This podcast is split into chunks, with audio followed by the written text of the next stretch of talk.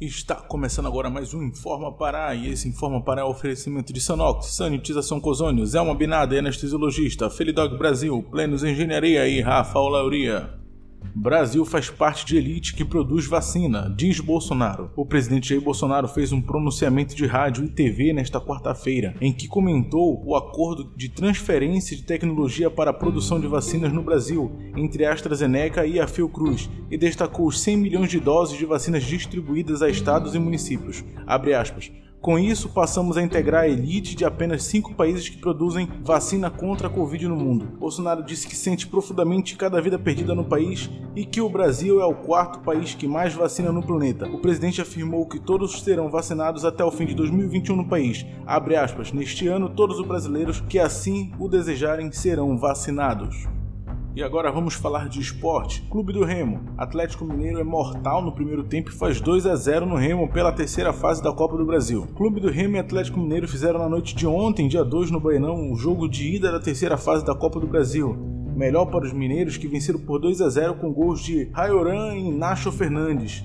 A derrota marcou o fim da invencibilidade de 17 jogos do Leão e a primeira na temporada de 2021. O placar dá vantagem ao Galo. Remo e Atlético voltam a se enfrentar na próxima quinta-feira, dia 10, em Belo Horizonte. Para avançar de fase, o Leão precisa vencer por 3 gols de diferença. Se vencer com 2 gols de folga, a decisão será nos pênaltis.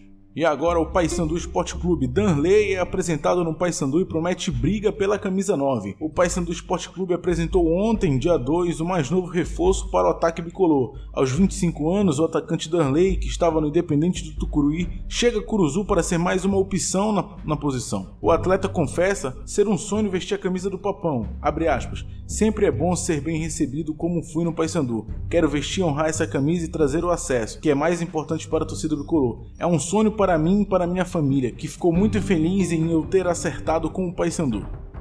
Política. O presidente Jair Bolsonaro sancionou o programa de apoio econômico para pequenas empresas em 2021. O presidente Jair Bolsonaro sancionou nesta quarta-feira Lei do Programa Nacional de Apoio ao Micro e Pequena Empresa, que passa a vigorar em caráter permanente. O anúncio foi feito através do Twitter do presidente. De acordo com o presidente, a expectativa é que sejam concedidos 5 bilhões através do programa para micro e pequenas empresas. Valor este que pode chegar a 25 bilhões caso haja apoio de bancos públicos e privados. Em 2020 foram repassados 37 bilhões através do Pronamp. Mourão pretende deixar o cargo para concorrer em 2022. Em entrevista, o vice-presidente Hamilton Mourão do PRTB admitiu na, na manhã desta quarta quarta-feira que pretende sair do cargo antes do fim do do presidente Jair Bolsonaro. Uma das hipóteses é que ele pretende concorrer ao Senado pelo Rio Grande do Sul, mas para isso é necessário que Mourão se descompatibilize seis meses antes do pleito. Caso isso aconteça, o primeiro na linha sucessória da presidência da República passa a ser Arthur Lira, do PP Alagoas.